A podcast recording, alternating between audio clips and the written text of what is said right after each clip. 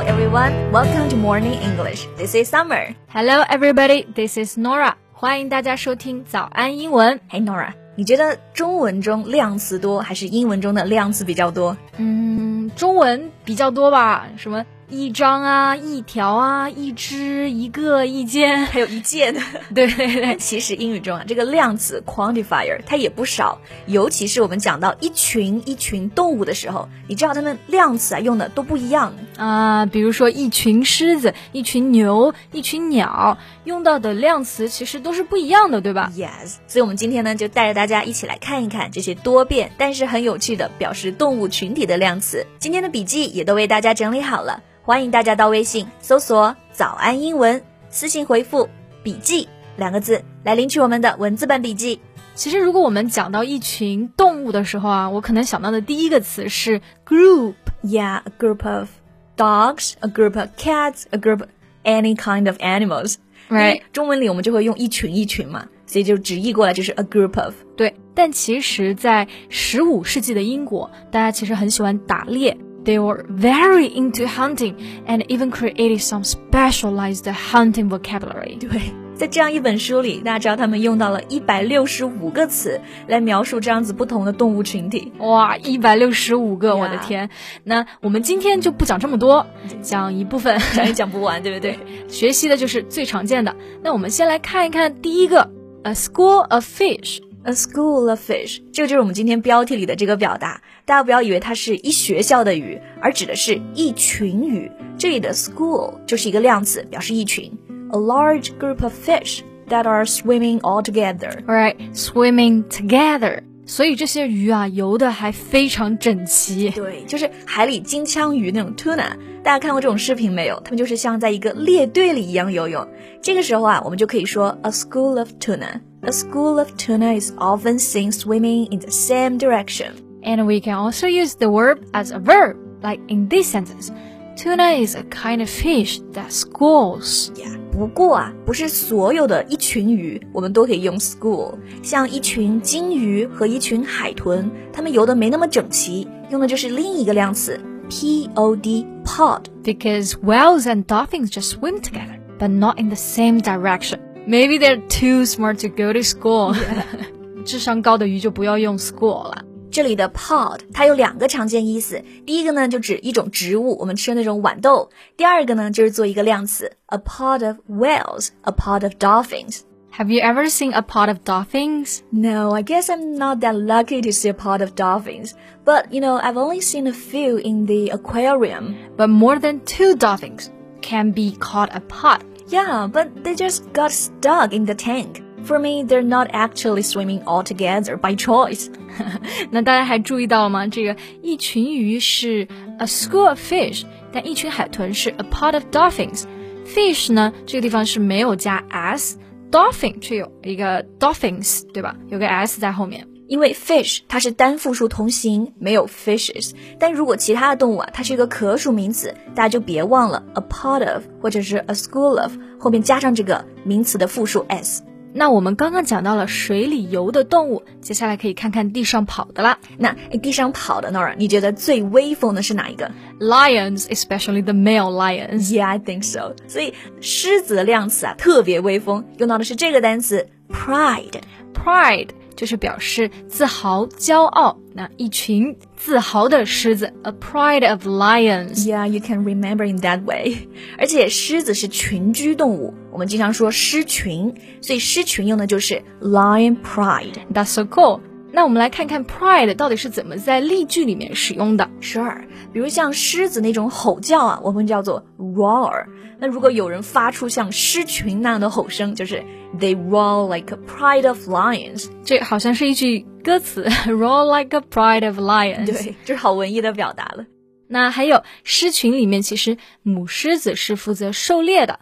The female lions are the prize primary hunters. Yeah, while male lions defend the prize territory. 公狮子就来保护领地了。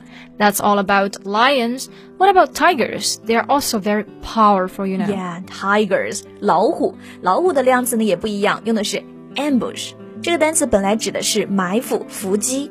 啊，是不是因为这个老虎很有耐心？So they're so patient that they are good at ambush. Maybe that's a reason. 不过呢，这个一群老虎啊，an ambush of tigers 用的比较少，你知道为什么吗？因为它们不是群居动物吗？Yes, they live and hunt alone. 所以我们虽然说这个有这个词组 an ambush of tigers，但是其实真正用起来还是比较少的，没有虎群。对对对。Okay, but we know many other animals living in groups, such as cattle, sheep, elephants. Goats. Yes, and the quantifier we use here is quite normal, which is just herd or flock. Herd, flock.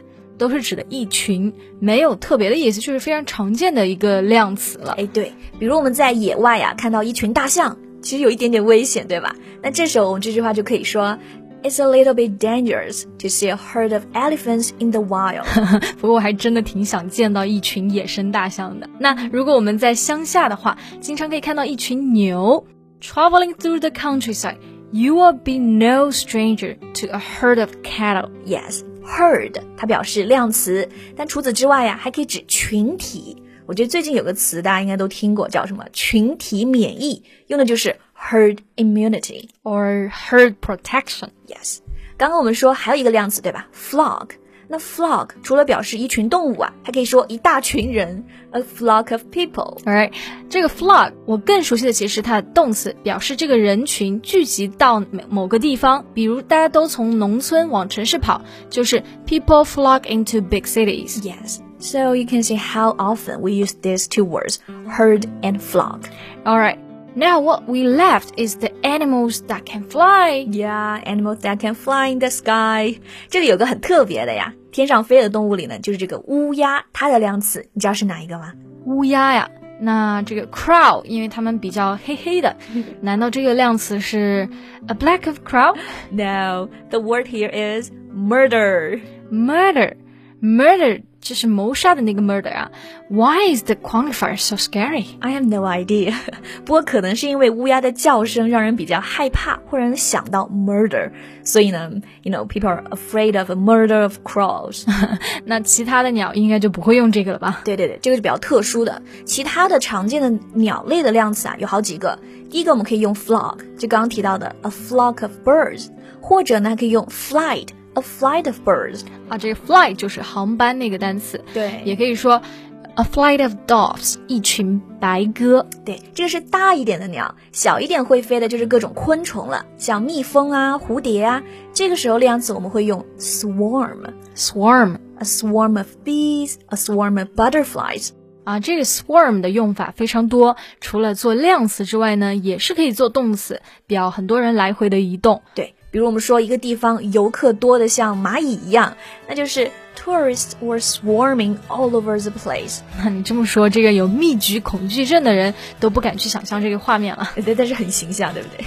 那其实我们刚刚今天讲到的这个都是量词，但是大家发现没有，这些词的用法其实还挺丰富的。对，不光是阅读你能见到，写作中啊，如果你能把这些词用起来，就特别加分了。那最后给大家留一个题目：这三种动物应该都要用哪些量词呢？第一个是 fish，第二个是 lion，and the last one is crow。大家把你的答案打到留言区，我和 Nora 呢会去看看大家是不是认真听我们的节目了。那今天的动物量词的笔记呢，也为大家整理好了，欢迎大家到微信搜索“早安英文”，私信回复“笔记”两个字来领取我们的文字版笔记。That's all for today's podcast. Thank you so much for listening. This is Summer. This is Nora. See you next time. Bye.